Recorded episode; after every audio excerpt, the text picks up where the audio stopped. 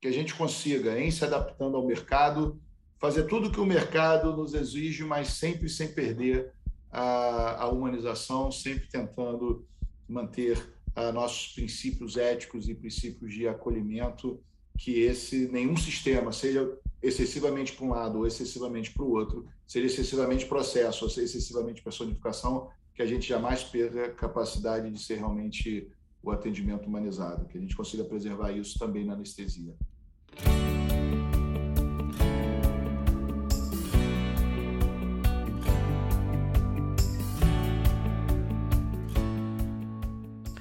Bom dia, boa tarde, boa noite, bem-vindo, caro ouvinte, à Sociedade Brasileira de Anestesiologia, junto com você, no SBA Podcast. Eu sou Pablo Guzmán, médico anestesiologista e podcaster do Medicina do Conhecimento.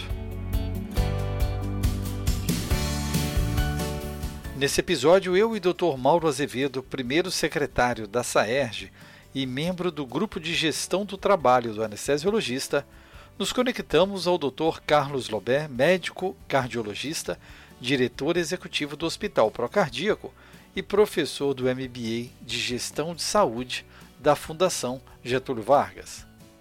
Por esse canal oficial da SBA você ouve informações, dicas, entrevistas e novidades sobre nossa saúde ocupacional, valorizamos a defesa profissional e aprimoramos a qualidade e a segurança da medicina perioperatória. Seja bem-vindo, Dr. Mauro Azevedo e Dr. Carlos Lobé ao SBA Podcast. Lobé, é um prazer estar aqui com você, dando continuidade ao nosso webinar do Núcleo de Gestão do Trabalho do Anestesista, que foi tão bom que a gente não conseguiu esgotar o, a conversa e precisamos continuar. Eu que agradeço, Mauro Pablo, pelo convite e coloco sempre à disposição. É, é, isso é quase igual perguntar para o músico se ele quer fazer uma. É, tocar um pouco, né? Quando você é viciado naquilo, você acaba querendo fazer mais. Então, pode me convidar sempre, que é um prazer estar aqui falando e discutindo o sistema de saúde. Estou viciado em, em, em debater. É, é um, para mim, é um agradecimento muito grande, uma honra muito grande poder ter o um espaço para a gente criar esses debates, que a gente tem tanta coisa para melhorar que só, só debatendo muito para a gente ver que caminho que a gente vai seguir. Né? Então, é um grande aprendizado para mim participar desses debates. Muito obrigado. O Lobé, continuando na linha daquela pergunta inicial do, do webinar, se o gestor mais adequado para o hospital é o administrador médico, é, recentemente eu li um, vi um, um, um seminário de um grande hospital de São Paulo, que eu não vou declinar o nome, que acabou de contratar um gestor que ele veio da indústria, nada ligado à, área médica de saúde. Primeiro, eles foram seis meses de procura até contratá-lo para um dos maiores hospitais de São Paulo para ser co-diretor. Mas eu queria saber o seguinte: se fosse contratado um engenheiro para trabalhar com você, ele agregaria trabalho ao seu trabalho, onde ele agregaria trabalho, considerando a sua experiência, um gestor dessa qualidade? Mauro, eu acho que você usou uma palavra que ela é chave nisso. É o com e não o ou. Aonde eu quero chegar? É uma pessoa que não tem nenhuma experiência com o mercado de saúde, ela vai agregar muito numa cadeira de uma mesa de negociação, aonde nessa mesa você vai ter a visão das pessoas tradicionais do campo de saúde, do mercado de saúde, e vai ouvir uma, uma, uma, sobre uma ótica, uma visão de alguém que é completamente fora do mercado, que tem uma outra, uma outra lógica de raciocínio e é possível que essa pessoa traga insights muito legais, por estar totalmente fora da caixa e falar assim, gente, olha, tem um negócio aqui que vocês não estão enxergando. Então, o trabalhar com pessoas experientes da saúde, eu acho que uma pessoa que vem de fora, que tem uma fortíssima experiência em outros mercados, que ela é capaz de agregar muito. Eu, é, eu, essa pessoa não. O melhor para essa pessoa é que ela tenha o poder, como todas as outras, o poder de sentar numa cadeira para uma boa mesa de negociação, de argumentação. Mas qualquer pessoa, até do próprio mercado de saúde, se ela tiver o poder da caneta sem ouvir uma mesa de argumentações, é fadada ao insucesso, mesmo sendo experiente na saúde. Então, é, vindo de fora, com muita experiência, para sentar numa mesa de argumentos de negociação, eu acho que agrega muito. Agora, então não há incompatibilidade, então assim, não há incompatibilidade trabalhando juntos. Mas e quando hierarquicamente o médico é, não está no mesmo nível hierárquico do, do administrador? É, eu também não vejo problema não, Mauro, desde que é, esse administrador tenha uma virtude chamada humildade.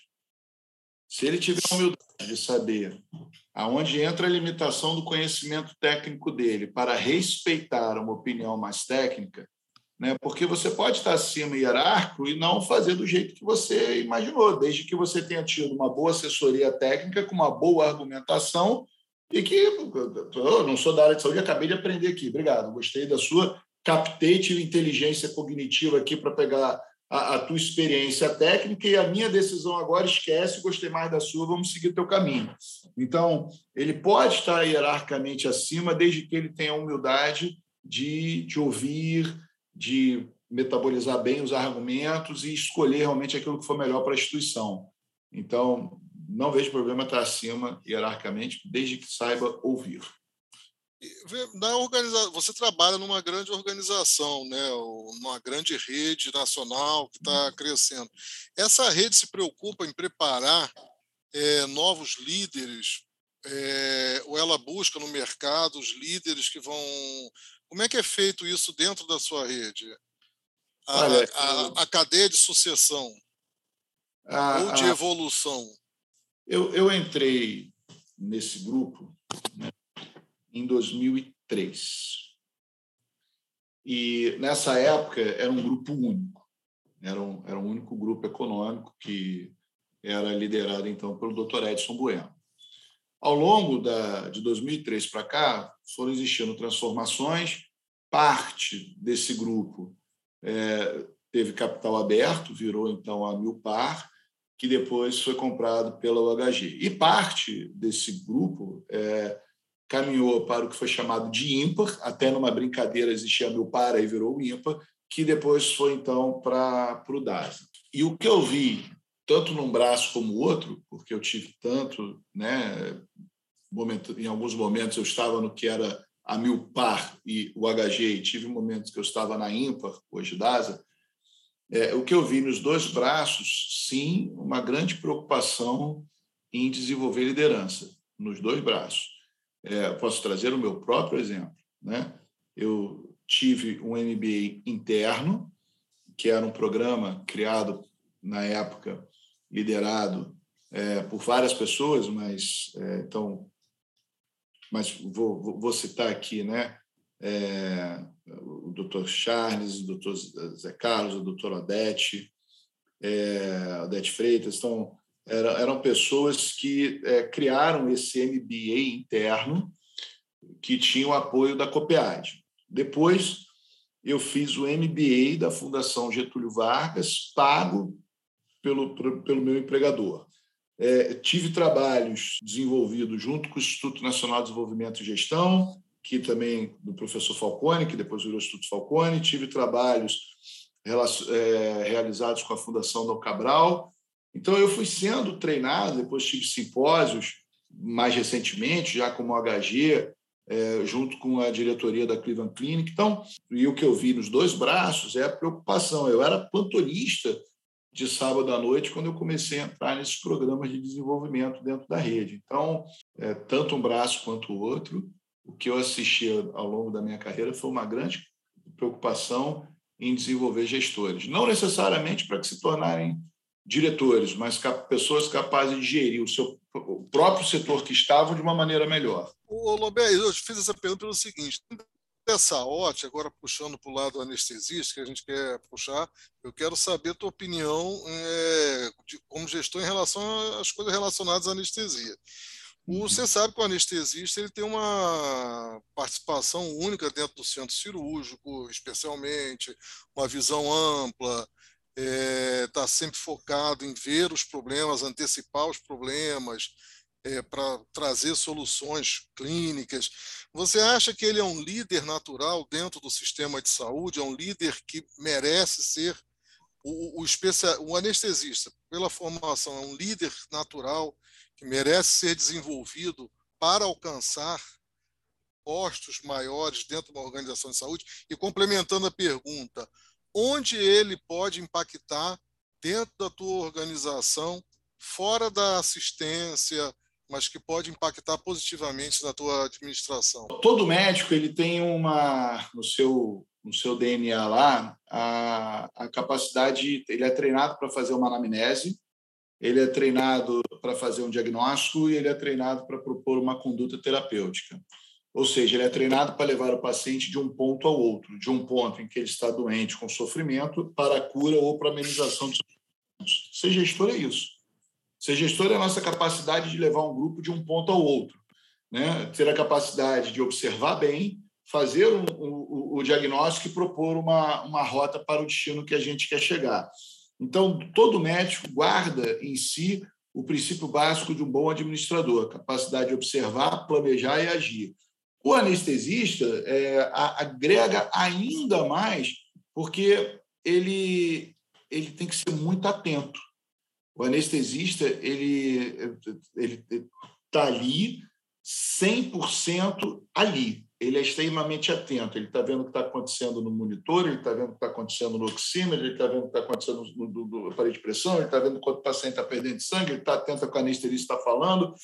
Então, ele, ele, além de ter essas características de né, comuns aos médicos, ele, é, ele tem uma, uma capacidade de velocidade, de concentração, de observação diferenciadas, né? Ele está muito atento a mínimos coisas que podem... Uma visão ampla também do ambiente. Né? E, e, com a visão ampla do ambiente. Então, eu acho que sim, o anestesista ele é treinado para ser um ótimo gestor por essas coisas que, mais do que todos os médicos, ele ainda tem isso, né? olhando tudo e com muita atenção, e eu estou pleno é, eu estou aqui agora. Né? Porque às vezes você está no trabalho, tua cabeça está em outros lugares, você está desatento. Né? Ele, ele, ele, ele consegue se, se concentrar. E concentrar com essa capacidade de observar o todo, concentrar ali para tomar decisão, torna isso ele capaz de ser um ótimo editor. E aonde ele pode impactar se ele for trabalhar com você é, fora da assistência, na, na, na, na, formação de uma linha de cuidado. Por exemplo, você fala nas suas aulas, é, nos seus seminários, sobre é, desperdício. Um dos desperdícios é você não manter uma linha de cuidado do paciente. Vocês já têm essa preocupação de inserir o anestesista numa linha de cuidado, no preparo do paciente, na atenção intraoperatória e no pós-operatório? Eu vou pegar aquela tua pergunta um degrau antes da linha de cuidado, né? Como que ele pode é... impactar? impactar? Então, é, o, o que, que a gente deseja, né? A gente deseja atrair médico assistente, a gente deseja atrair cirurgião, a gente deseja reter cirurgião, a gente deseja que a experiência do paciente seja ótima, a gente deseja que a fonte pagadora não, não se irrite com a nossa instituição por é, identificar ali condutas é, com elevado desperdício. Ele pode impactar em tudo isso, né? como, como assistencial, como gestor, ele, ele, ele pode assim, ok, o que, que o, o acontece dentro do centro cirúrgico, o que, que acontece na esfera do, do anestesista que pode não ser bom para os médicos assistentes, que pode afastar a cirurgião do centro cirúrgico? O que, que acontece na relação anestesista-família que pode fazer que a família não saia absolutamente encantada? O que pode acontecer na relação anestesista-fonte pagadora que pode mostrar uma, um grande desperdício? Então, se o anestesista ele conseguir, com essa visão sistêmica, pensar assim, aonde que a atividade do anestesista pode melhorar a paixão pelaquela instituição, pelo cirurgião, pelo clínico, pelo paciente, pela família, pela fonte pagadora, nossa, é um terreno fértil, tem muita coisa para a gente fazer, né? Muita coisa. Então, acho que o anestesista. Mas é, é mais fácil isso quando você tem uma linha de cuidado. Por quê? Porque você fecha o foco, né? Então, você começar nisso por linhas de cuidado, é mais fácil de você encontrar em todas essas horas da verdade alguma oportunidade para ele, ele, ele mudar uma prática, ele mudar um hábito, ele mudar uma conduta. Então, a linha de cuidado ela é uma forma de começar as intervenções mudando aquilo que o anestesista pode mudar na prática tradicional. Aí você começa com a linha de cuidado, vou dar um exemplo, né? vamos começar com a linha de cuidado da cirurgia cardíaca. Bota o anestesista participando do processo de ver toda a linha de cuidado, né? lá no pré, no ambulatório, para quando o cara interna, quando o cara sobe para o centro cirúrgico, quando o cara sai do centro cirúrgico para o pós-operatório imediato, né? para ele devolver esse cara entubado, se a gente conseguiu tirar da intubação, ele foi estubado ali no, na hora da intubação não teve nenhuma intercorrência porque ele fez bom pré, ele conseguiu explicar tudo para a família, ele utilizou, tem lá um, um pacote cirúrgico, ele conseguiu utilizar é, é, insumos que couberam bem dentro daquele pacote. Então, se, se ele revisitar ali, focar na cirurgia, cara, pronto, essa linha de cuidado aqui, em tudo que eu podia intervir, eu, eu intervi. Às vezes até falar uma coisa aqui, né? Até lá, quando ele fez aquela consulta pré-anestésica, ele viu que o dente do cara, vem cá, não, não, antes da gente operar esse coração, aí vamos ali no dentista. Ou seja, ele pode mudar toda a experiência, todas as consequências daquela cirurgia, porque ele teve um cuidado lá quando ele for fazer a avaliação lá da, da coisa que o, de repente o cardiologista não olhou e, e ele fez uma intervenção. Então ele pode mudar a história toda sobre a ótica do paciente, da família, do médico assistente e da fonte pagadora. Ele pode mudar a história, ele pode melhorar todas as experiências. Mas começando por cada linha de cuidado, você fala assim, ah, vamos fazer isso no hospital de forma absoluta. Então a linha de cuidado ela é boa, porque você vai Começa hoje na da, do, do, da cirurgia cardíaca, amanhã do transplante cardíaco, depois da manhã do transplante pulmonar, depois, depois da manhã vamos fazer a linha de cuidado da cirurgia da coluna, depois do transplante hepático. E aí isso vai ganhando. Quando você vê, ele conseguiu transformar todas as, as, as principais é, cuidados daquele hospital, ele conseguiu encontrar onde ele poderia impactar fora da assistência. Né?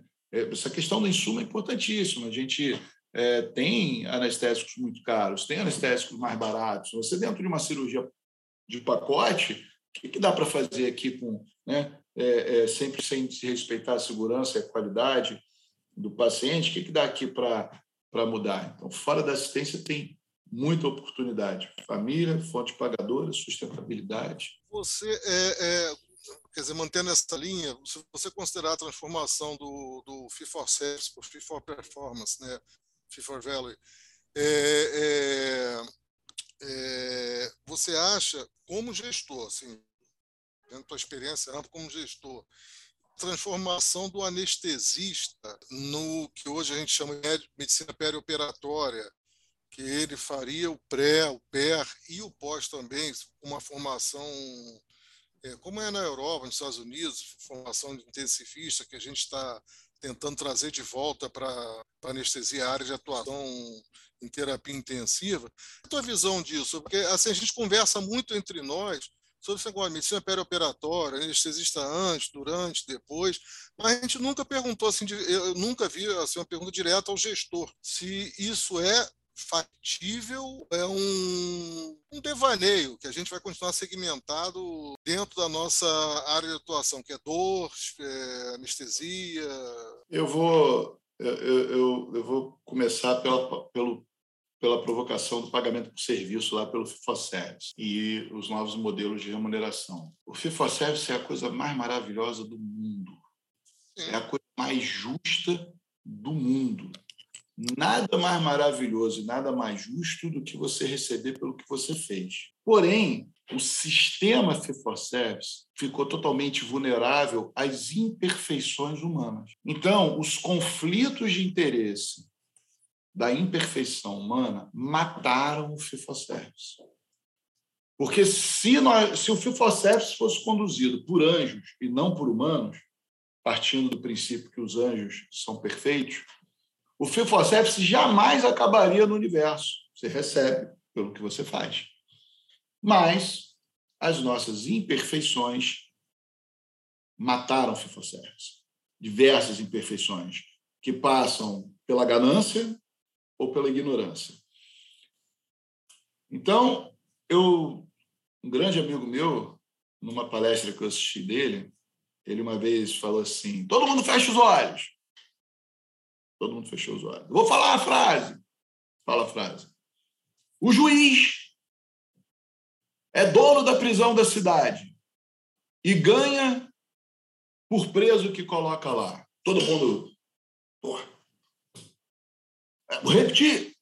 O juiz é dono da prisão e ganha por preso que está lá. Agora todo mundo abre o olho. Qual é a diferença disso para o médico?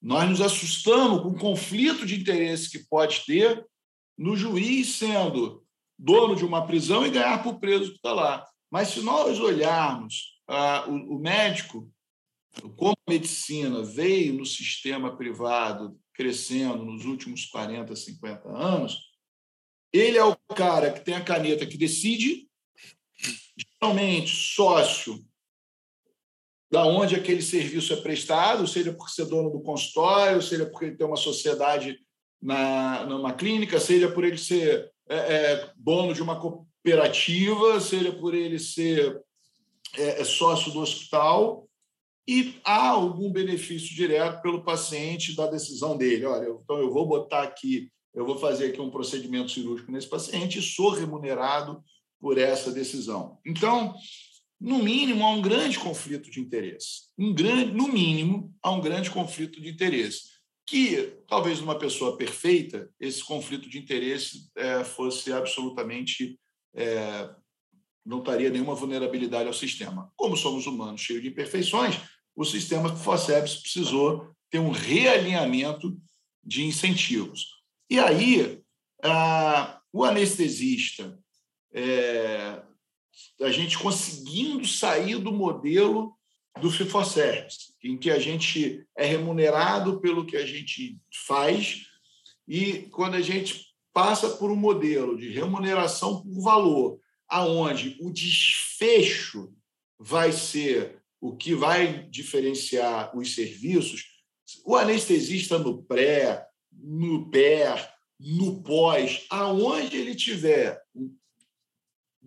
uma capa de conhecimento em que ele possa intervir em alguma face dessa para diminuir o consumo de insumo, para diminuir o tempo de internação, para diminuir intercorrência, vai ser show. E aí, no modelo desse que a gente está mudando de um pagamento por serviço para algum tipo de pagamento em que o desfecho vai contar muito, aí anestesista, cirurgião, cardiologista, todos da cadeia vão ter que dar o máximo de si, independente do momento em que ele entra, para reduzir os desperdícios, inclusive o desperdício causado pela falha das entregas. Né? Não pode ter aquela infecção de corrente sanguínea, isso é um desperdício, mas é uma falha de entrega. Então, desperdício sobre a ótica da falha da entrega. Ou uma segunda dimensão do desperdício, que é a perda da, da coordenação do cuidado, o anestesista, se ele puder diminuir qualquer tipo de falha de entrega ou qualquer tipo de falha de coordenação do cuidado, ele precisa colocar esse conhecimento dele naquela mesa. Doutor Lobé, uma, um fato interessante é que eu gosto muito de citar que não basta ser honesto, é preciso provar que somos honestos. E essa transformação do valor é, depende também de uma gestão de dados. Nós temos a, a grande experiência da maioria dos centros de serviços de anestesia do Brasil, do registro dos dados dos nossos pacientes, não em um prontuário eletrônico, mas o ato intraoperatório, muitas vezes um registro gráfico em papel. Como que o senhor vê essa transformação digital, onde é, em muitos ambientes nós conseguimos captar resultados, tempos ah, para, para os nossos indicadores, e mas no intraoperatório, muitas vezes, nós ainda estamos um pouco distante disso. O que, que isso pode mudar? O que, que isso faria diferença na, no fornecimento dos dados né, e na avaliação do valor da nossa especialidade? Excelente pergunta, muito obrigado. Assim, é, o sistema todo de saúde hoje é uma caixa preta uma caixa preta escrita num papel é, é, indecifrável. Então, nós não temos a menor transparência do que acontece no nosso paciente ao longo de toda a experiência dele. Não temos nada, nada. Sim, é incipiente demais. Ah, a internet das coisas ela vai ser um dos grandes passos para a gente começar a ter transparência. Então, eu lembro quando nós estávamos colocando uma UTI pediátrica, ah, uma equipe de Boston de CTI pediátrico veio nos oferecer a monitorização do nosso paciente 24 horas por dia lá nos Estados Unidos.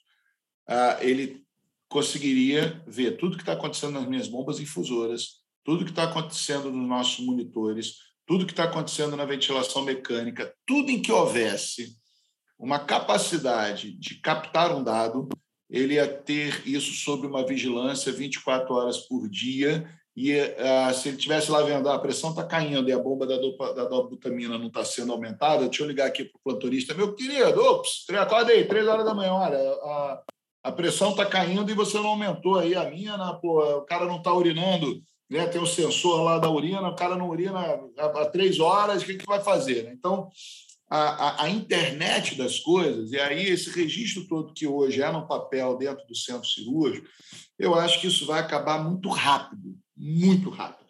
E, e, tudo vai ser pela internet das coisas. Então, você não vai precisar, talvez, estar registrando com a sua caneta no papel, porque se você mudou a, a velocidade da infusão de algum medicamento, se você fez um novo medicamento, isso tudo vai estar chipado de uma maneira que é, a, tudo, vai, tudo já vai virar dado, sem precisar virar um registro de papel. A partir do momento que tudo virar dado, e aí nós vamos partir para uma capacidade de aprendizado gigantesco, porque vai estar tudo ali.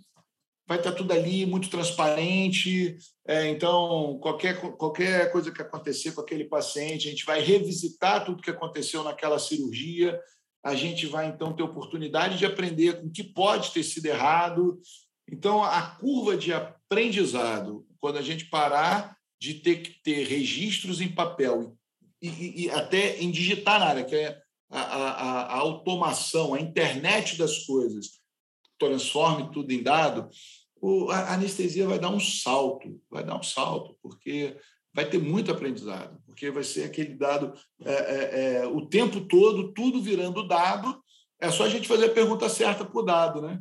É, os dados estão lá, vão estar lá. Né? É só a gente fazer a pergunta certa que a gente vai ter milhões de respostas. É, respostas que vão melhorar o, a, a, o atendimento. Roberto, como diz um colega nosso que trabalha muito com isso, o Diógenes, ele fala nenhum nenhum lugar do hospital você tem a produção de dados de forma contínua, é, monitorizado por um médico, como durante a anestesia. Né? O médico está lá checando os dados, interferindo nos dados, administrando tratamento, verificando a resposta ao tratamento, isso de modo contínuo e, e isso não é transformado em dados para ser transformado em, em aprendizado, né? que possa ser usado continuamente na instituição. Né? Hoje, ele está fazendo isso tudo, mas ele está tendo que registrar isso. Sim, Na, sim, sim. Parar de registrar isso e eles passar a ser aquele controlador de voo, né? Eu estou parando de registrar, eu só estou decidindo aqui. Olha, eu estou vendo dois aviões ali que vão chocar. Então, hoje, ele faz tudo isso com a grande preocupação de registrar tudo isso. A hora que você tirar essa obrigação do registro, tira a caneta da mão do doutor, e ele está aqui com um negocinho no ouvido e com um microfonezinho aqui, e ele, os registros que ele fizer vai ser fonado. Né? Ele vai falar assim: estou fazendo uma dipirona. Pronto. Aquilo ali eh, vai virar um texto que, que não vai ser no campo de texto, aquilo vai virar um dado. Agora, às 7h20, eu fiz uma dipirona. Fiz é, duas ampolas de Lasix. Está lá. Então, a, a, o comando dele vai ser... A gente já tem isso. Você já tem, por aí, é, você passa com um telefone, com um microfonezinho aqui, vai fazendo o round na beira do leito, e o que você está falando aqui já está virando texto no prontuário, mas está virando texto. Então, eu não preciso mais ter um médico evoluindo, ah, paciente estável, é, estável, blá, blá, blá, blá, blá, blá, conduta tal. Já virou texto direto aqui, sem o médico da rotina pegar uma caneta. Na hora que isso, além de virar um texto para estar dentro do campo do prontuário, isso já for virando dado, e aí eu posso ter um tabletzinho aqui, eu boto o dedo, né? eu estou falando aqui né, e, e, e, através de voz e comandos simples, ou não ter tablet nenhum aqui na realidade virtual, né, como se eu tivesse o prontuário eletrônico aqui na minha frente, eu só vou é, é, gesticulando, isso também está sendo desenvolvido muito rápido. É, na hora então que ele parar de registrar, ele só for o tomador de decisão e observar, tomar decisão, observar isso tudo registrado e virar dado para aprendizado, a gente vai decolar e vai ser rápido demais. E aí você vai reduzir um, um dos piores desperdícios na saúde, que é, é que é a, a perda de tempo que é assim, quem convive em centro cirúrgico sabe, você como gestor sabe, a perda de tempo que é você fazer o registro de dados dentro do centro cirúrgico, a redundância de informações em papéis, que são coisas que poderiam ser, se automatizados, é, melhorar muito a, a, a, gestão de uma unidade cirúrgica de alto volume. Né? Papel, é, eu acho engraçado que o computador não aliviou em nada a produção de papéis. Porque você hoje bota tudo no computador, imprime e assina. Bota o computador, imprime e assina. Você tem que digitar, imprimir e assinar. Né? Quer dizer, então, isso, isso é um desperdício na saúde. Né? Eu, eu acho que isso não dura mais cinco anos. Eu acho que mais cinco anos a gente não vai ter caneta no hospital. Isso vai diminuir assim o registro errado também, que é uma coisa é, que acontece. Mas eu queria, eu queria voltar aqui a pergunta um pouquinho atrás, que você demonstrou preocupação com desperdício também dentro do, do, das rotinas do hospital. E aí me veio uma pergunta que eu passei para você também, é o seguinte, como a gente pode reduzir... No Rio de Janeiro, você vê que a maioria dos hospitais são hospitais de corpo clínico aberto. Hoje que você está começando a formar equipes, mas você não tem praticamente um hospital de corpo clínico fechado. Como é que você pode trabalhar a variabilidade da assistência, quer dizer, é, visando a redução do desperdício, a melhoria de desfecho, num hospital de corpo clínico aberto? Que é sempre uma preocupação que eu tenho. Eu não, não vejo como um hospital que todo mundo pode entrar, você é, implantar rotinas e fazer as rotinas serem seguidas.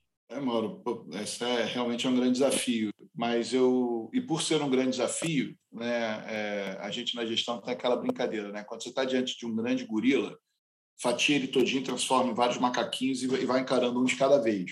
É, é, então, eu acho que a, a, quando você tem corpo clínico aberto, é, tem uma frase que eu não sei de quem é, mas é muito interessante, que o preço da liberdade é a vigilância, né? Então, o, quando tem um corpo clínico muito aberto, você tem que fazer a seguinte pergunta: qual indicador eu quero diminuir a variabilidade? Escolha qual é a briga que você quer. Porque não vai dar para você querer diminuir a variabilidade em tudo. Então, escolhe qual é o indicador que a variabilidade mais te ofende, escolhe a briga. Depois que você escolher a briga, Ó, escolhi a briga. Pronto, a briga é essa aqui. Esse indicador que eu não posso ter variabilidade. Depois que você escolheu a briga, escolhe o argumento. Por que ele não pode ter variabilidade? Qual é o impacto que isso dá na segurança, na qualidade, na percepção, na experiência? Qual é a, a, por que, que eu escolhi essa briga? Escolhe o argumento. Depois que você escolheu o argumento e a briga, agora escolhe a tática de combater. Então, eu vou dar um exemplo aqui é, é, real vivido aí no passado. Né? É, autorização de OPME no pós. Então, a gente tinha lá, o cirurgião fazia a mesma cirurgia eletiva toda semana, dez vezes. Toda semana, dez vezes, ele pedia para autorizar previamente a tampinha da caneta. Ah, então tá. Aí ia lá para o operador, autorizou o PME a tampinha da caneta. Aí ele fazia a cirurgia eletiva, aí depois da, da, da cirurgia eletiva vinha a autorização da caneta e da folha de papel. Aí você perguntava, filho, vamos lá, né? se você, 100% das suas cirurgias, você usa caneta e folha de papel, por que, que não pode? Então, a gente começou a medir, isso era uma briga, porque na autorização do pós, quanto demorava, você tinha a glosa, então, essa foi a briga que a gente escolheu para diminuir a variabilidade naquele hospital aberto. Olha, a briga, qual é a briga? A briga é o seguinte: é diminuir a autorização de OPME no pós de cirurgia eletiva, no pré. Aí eu me lembro, eu não vou falar instituição só por respeito aqui, naquela época ninguém apanhava por causa disso. Então, a gente botou na parede do centro cirúrgico, aí foi a tática, né? A gente escolheu a briga, que era diminuir a autorização de cirurgia no de LPMR no pós, a gente escolheu o argumento, o argumento era, está me trazendo glosa, isso está me fazendo demorar contas ficarem aqui que eu não posso remeter, além de contas que eu não posso remeter, eu estou perdendo, inclusive, o tempo de remessa da conta com alguns convênios, virando a conta inteira perdida. É, essa era a argumentação. Aí depois foi a tática. Como é que a gente fez? Né? A gente pegou no centro cirúrgico botou a lista de todos os cirurgiões e colocou o, entre as cirurgias que ele fazia, qual era o percentual de cirurgias eletivas que ele pedia coisa no pós. Então, é, era do, do maior para o menor. 100% das cirurgias eletivas do doutor Carlos Lobê, é, ele pede autorização no pós. Aí depois viu outro. Então, a gente botava do pior para o melhor. Aí, pô, o cara ficava incomodado, né? O cara ia lá, ah, filho, mas é o que acontece com você. Você é o cara campeão. 100% das suas cirurgias eletivas, você é o cara que mais complica, né? Porque 100% das suas é imprevisível. Então, hoje eu não usaria essa tática. Se eu botar isso aí no quadro hoje lá na parede, o cirurgião vai, vai mudar de hospital no dia seguinte. Na época foi, foi a tática que a gente escolheu.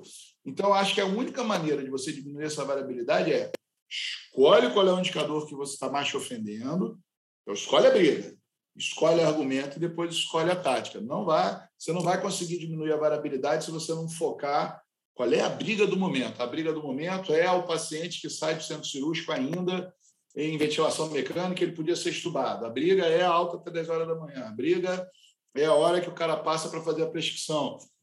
Escolhe a briga, escolhe o argumento e depois vai para a tática. Mas escolhe para escolhe você não perder, não gastar energia. Você acha médico pior, você acha o médico o pior profissional para você chefiar? É, eu não acho que seja a, a, o pior time para liderar, não. Pelo contrário, é muito bom trabalhar com pessoas inteligentes. Então, é muito fácil chefiar pessoas inteligentes, só tem que escolher o argumento certo. Né? Então, é, se você tiver uma boa argumentação, ou o cara é inteligente, isso, isso vai suave só tem que escolher qual é o que, o que você quer mudar de rota nele. Né? Porque quando a gente fala chefiar, liderar, a gente quer levar alguém de um ponto ao outro.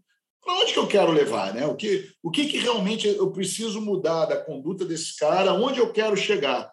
Né? Então, é, se você escolher o alvo certo e o argumento certo, pô, os caras pegam rápido. Os caras pegam rápido. O, o que, que você acha? Da, você é partidário daquela frase do Steve Jobs que ele não contrata ele contrata pessoas inteligentes para dizer a ele o que fazer, e não para ele dizer o que as pessoas têm que fazer? Olha, hoje a única maneira, a única maneira da gente tornar a nossas instituições hospitalares, instituições de alta confiabilidade, que significa, que significa não pode errar, né? Instituições de confiabilidade, o avião, o avião não pode cair a, a usina nuclear, não pode explodir. Né? O, o porta-aviões, no porta-avião o cara não pode errar. Né? O cara errar, ele vai, vai afundar o navio e todos os aviões que estão dentro. É, então, a única maneira da gente transformar os nossos hospitais em instituição de alta confiabilidade é criar um clima de segurança psicológica em relação ao erro e tratar os erros com um respeito ao conhecimento. Não vai vir do diretor, não vai vir do gerente, não vai vir do coordenador as melhores soluções para acabar o erro. As melhores soluções para acabar o erro virá do time. Então, é, só tem um caminho para se tornar instituição de alta confiabilidade. Ouça o conhecimento. O conhecimento está em quem faz, não está em quem lidera. Então, a, a, essa frase ela se torna perfeita, né? É, porque, no, no caso né, é, da gestão executiva, ele queria alguém que tivesse o conhecimento de como ele não errasse no caminho da empresa dele. Então, assim, o conhecimento está no time, não está nele. Ele vai ter a inteligência de usar o conhecimento do time para as melhores formas de implementar o que o time está tá, tá construindo, mas o conhecimento está lá. Né? Não estava lá no executivo né, da, da, da Motorola o conhecimento de que estava vindo um mundo do, da telefonia digital Né? Alguém chegou lá e soprou para os executivos: olha, o pessoal aí, ó, o pessoal aí do startup, ó, a gente está vendo ali, os caras estão construindo ali um, um, sistema digital, um sistema analógico. Se o cara, é, eu sou o chefe aqui, isso aqui é Motorola, isso aqui é startup, deu o que deu. Então, a, a, o conhecimento está lá no time. É, abre os dois ouvidos para o time que, que vai. Aí, nesse ponto, é isso mesmo. Tenha do seu lado pessoas que tenham conhecimento da organização de alta confiabilidade nesse caminho para a transformação, você acha que, eu não sei, impressão minha, eu quero ouvir de você. É, a, o processo de acreditação hospitalar foi muito importante na, na questão do, do, da padronização de processos. É, é, mas você acha que o, as, as instituições já estão indo para a terceira onda que você citou, que seria a criação da organização de alta confiabilidade, eu não sei se elas ainda estão muito presas na, na, na questão do, da produção de padronização de processos e ainda não deram aquele salto para transformação instituição de alta confiabilidade. Eu, eu, concordo plenamente com você. Eu acho que nós ainda estamos amadurecendo a padronização. Né? Ainda estamos nessa fase. E, e ainda tem uma longa jornada para que a gente consiga que o, o time tenha, é, na segurança psicológica, de apontar erro é, sem achar que alguém vai ser punido, de olhar qualquer risco, detecções assim. Olha, tem, tem, tem uma possibilidade aqui de do, do né, aqui tem um risco aqui que, que o cara pode sem que ele ache que está sendo exposto, ou que está expondo uma liderança, ou que está expondo um colega de trabalho. Então, há, não há ainda, é, é, uma, é uma mudança de cultura que a gente consiga trazer um ambiente de segurança psicológica muito amplo para que todo mundo fale do erro, que o cara possa chegar, o técnico de enfermagem pode chegar assim, chefe, o que foi? Fiz uma medicação errada na veia do paciente se, se o paciente não teve decorrência nenhuma, né? ainda não tem. Ah, sabe, era para eu ter feito o remédio A, fiz o B, porque o frasquinho era parecido. O paciente não teve nada, não teve nada, ninguém percebeu. Ele não, hoje o cara não levanta a mão e fala: olha, eu errei. Porque na hora que ele fala, ei, peraí, vamos ver. E é, cara, pô, o frasco é muito parecido, começa com o mesmo nome, é do mesmo tamanho. É, então, assim, é, isso é, só vai acontecer se você fizer a medicação errada, alguém percebeu, alguém, é, o paciente fez uma reação, aí que, aí que o negócio estoura, aí que alguém notifica. Né? E notifica com medo que aquele cara vai ser mandado embora porque fez uma medicação errada. Então, a, ainda não estamos. estamos você acha que isso vai acontecer, essa, essa, vai, vai. essa cultura de você notificar o erro, corrigir, o, dizer, igual na aviação? Porque Vai. você tem um. Você, o evento adverso, você tem uma consequência imediata para uma. E a pessoa está participando, né? Vai. Ela pode. Eu acho que vai porque nós estamos tendo liderança nos serviços de saúde que não, que, que, que não estão mais querendo caçar a bruxa do cara que errou. E está querendo falar assim, cara, me conta tudo o que aconteceu para eu aprender com esse erro. Então, a, a maturidade das lideranças de querer aprender com erro, ao invés de querer punir quem errou, isso já está acontecendo. Mas né? a punição, a punição vai existir, porque você tem o, você na cultura da aviação, o piloto quando erra, ele não é, ele, ele tem a garantia de, de, não, de não ser punido. E aí a, a, o acidente é investigado sob a ótica da melhoria. Isso. E aí, tranquilamente, ele. É a segurança, é isso aí. Agora, se na medicina, na medicina, se pessoa injetar errado e houver uma consequência, eu vou ser processado, posso ser processado por negligência. Pode, por isso, por imprudência. É, e tem, aí... tem muita experiência, tem muita experiência em to, quase todas as instituições que já passaram por isso. O fato de você chegar para a família e você sentar, falar, conversar, você cria um problema, mas não cria um processo. Então, tem muitas situações de erro em que o, o, diretor chega, olha, eu queria conversar com vocês aqui ontem, aconteceu isso, isso, isso, isso, foi por causa disso, disso, disso, disso, nós já apuramos, isso aconteceu, né, a gente já identificou é, como que a gente pode evitar que isso aconteça de novo. Então, é, isso está crescendo muito, Mauro. Essa, essa, que bom, que bom. Essa, então, eu acho que está tá, tá nascendo, né? É, isso de. O, o, Até o que é porque é... esconder, esconder suscita é. a imaginação, e da imaginação você hum. vai então, querer investigar e vai.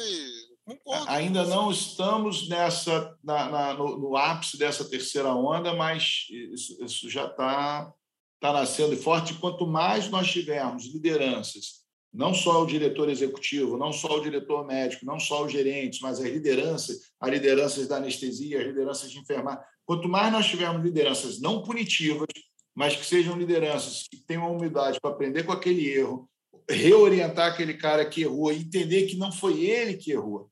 Quem errou foi um sistema.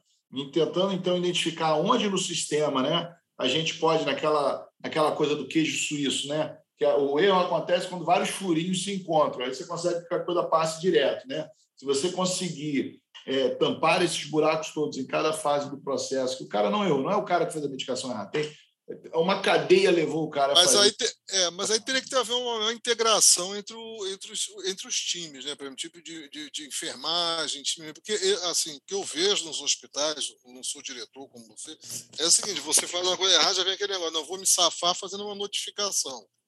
Para a notificação gerar uma uma investigação do, do problema. Então, assim, é, você vê a enfermagem fazendo uma coisa errada, ou a enfermagem vendo a gente fazer uma coisa errada, você entrar assim, não, vamos corrigir o erro aqui, entendeu? Relatar o erro, não é no sentido de.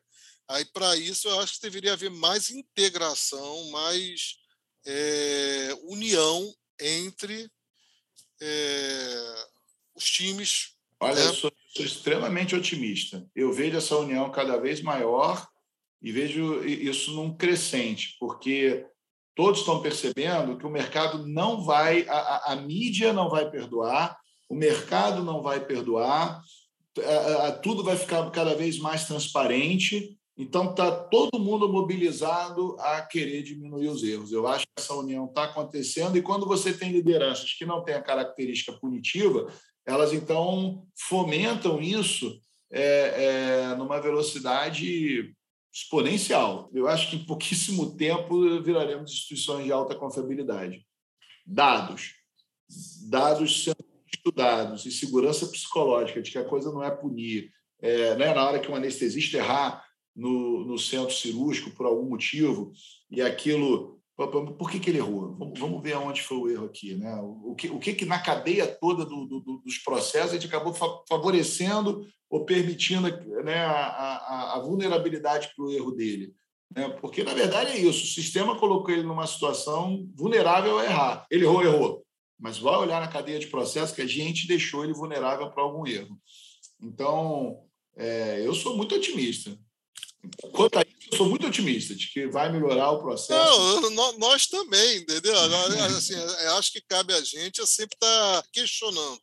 Que aí você questionando, você vai discutindo e vai achando caminhos, entendeu? Algumas instituições vão atingir isso de maneira mais rápida, aquelas que já estão num processo de padronização há mais tempo, que viram que simplesmente padronizar não foi suficiente, tem que padronizar e, e respeitar o erro, e ter deferência ao erro, e buscar é, é um processo de, é, de melhoria contínua de forma muito genuína. Então, talvez quem esteja entrando agora no mundo da padronização vai demorar mais tempo, está achando que a padronização é que vai salvar. Né? Aqui a nossa experiência, a nossa primeira certificação em 2004, na 3. Depois, em 2011, tivemos a nossa primeira certificação internacional. Depois, a gente hoje tem quatro certificações internacionais simultâneas e a gente vê erros acontecerem. Então, a gente fala assim, gente, padronizar não é a única etapa da segurança. Padronizar é uma das etapas. A outra etapa é deferência ao conhecimento. É aceitar o erro, trazer o erro como fonte de, de melhoria contínua. É o que a Bíblia Diniz fala, é uma organização é feita por processo e pessoa. Né? Você só ter os processos, não ter as pessoas é, treinadas é, e, e, assim e absorver os processos, né? E, e, e, o processo ele é dinâmico, ele não é estático, ele é vivo. Ele amanhã tem que melhorar. Dentro desse processo de falamos de aprimoramento multiprofissional, nós falamos de melhoria da comunicação, treinamento do time, e eu queria escutar a sua opinião, doutor Roberto, em relação à inclusão do próprio paciente como membro desse time, é, valorizando a sua experiência. Então, essa participação dos conselhos de pacientes, eles podem alavancar e trazer uma melhoria para os nossos processos no quesito de eh, segurança, quando o próprio paciente se torna, eh, claro que ele vai receber, ele vai ser o principal recebedor da assistência, mas ele também vai ser um fornecedor para que o time possa direcionar e lapidar os seus fluxos. O que, que o senhor pensa sobre isso? Eu, eu passei por uma instituição onde um erro que aconteceu com uma paciente, esta paciente deu palestras para o hospital depois.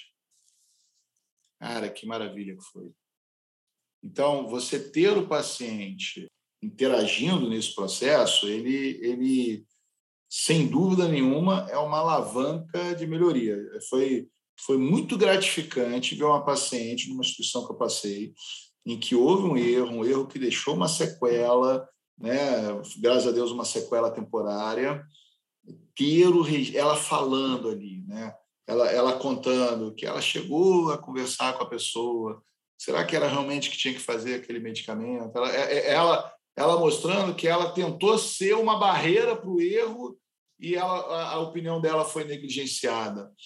E, e, foi muito interessante, foi um aprendizado muito legal ter ela participando de um comitê de pacientes que narravam para o hospital a, a, como foi e, e aí muito interessante. Então, sim, é, vai o, o, paciente vai ser uma, uma, uma alavanca para essas melhorias. Tem uma, uma coisa que a gente negligencia muito nas instituições hoje, que é o quem é o paciente.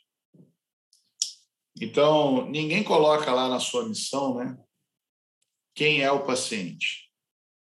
E o paciente ele tem necessidade de expectativa.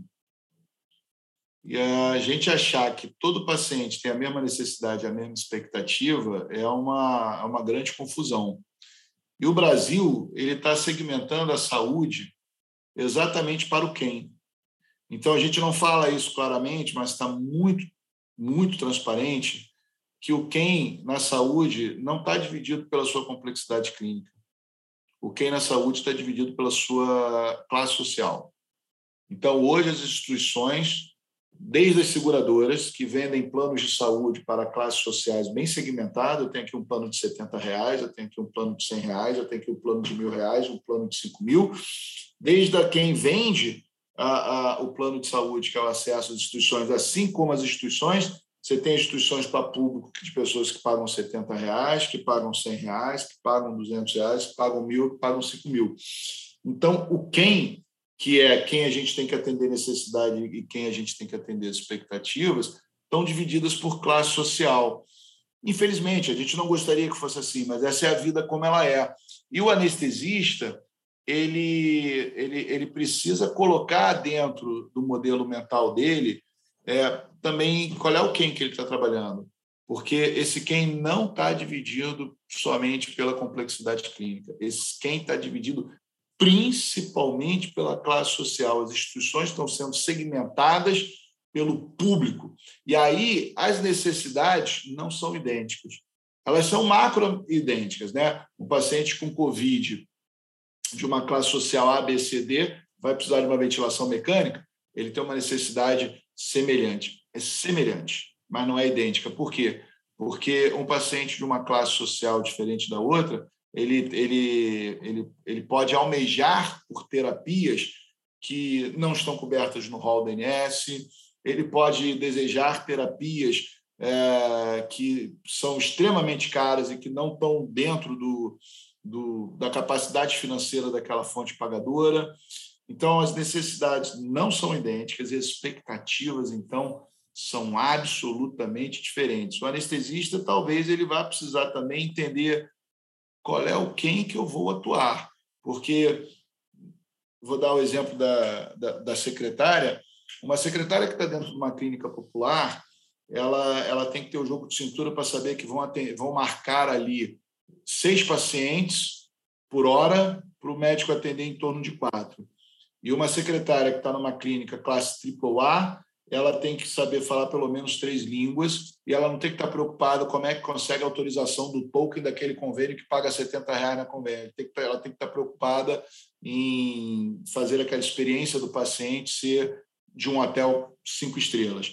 Então, da mesma maneira que desde a secretária são expectativas, ela tem que entender que são expectativas muito diferentes do cliente, o anestesista também vai, ter, vai precisar entender isso. Quando ele estiver dentro de uma instituição que precisa ter um posicionamento de ser líder de processo, ou seja, fazer a melhor, o maior volume de cirurgia possível, gastando o menor número de recursos possíveis, é, é uma instituição que é líder de processo. E existe aquela outra que ele é líder de serviço onde tem qualidade, inovação e personificação.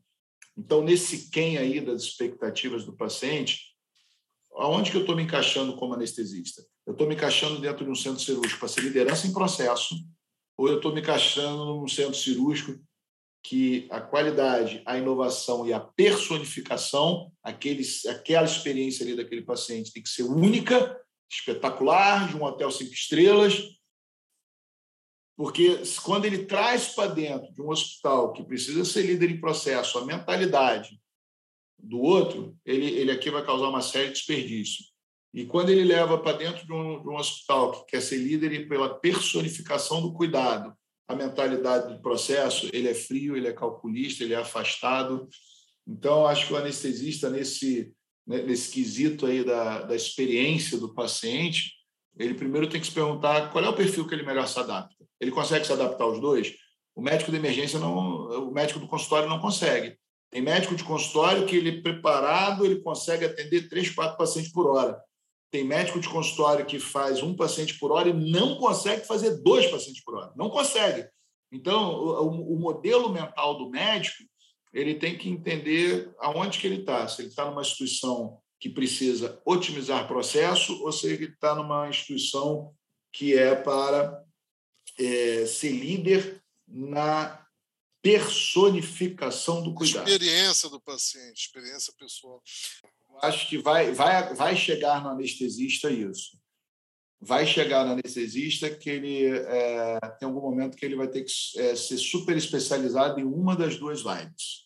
Né? A operadora de saúde vive isso. A operadora de saúde que não que tenta, que tenta transitar bem em todas e calcula o seu preço pela média, né? É, é, é, ele, frustra as, ele, frustra as contas, porque uma operadora que não sabe tratar paciente vendendo plano a 70 reais e, e, e não vai saber tratar bem o, o, plano que ela vende a 5 mil reais, porque ela coloca os mesmos gerentes para cuidar do, dos dois públicos.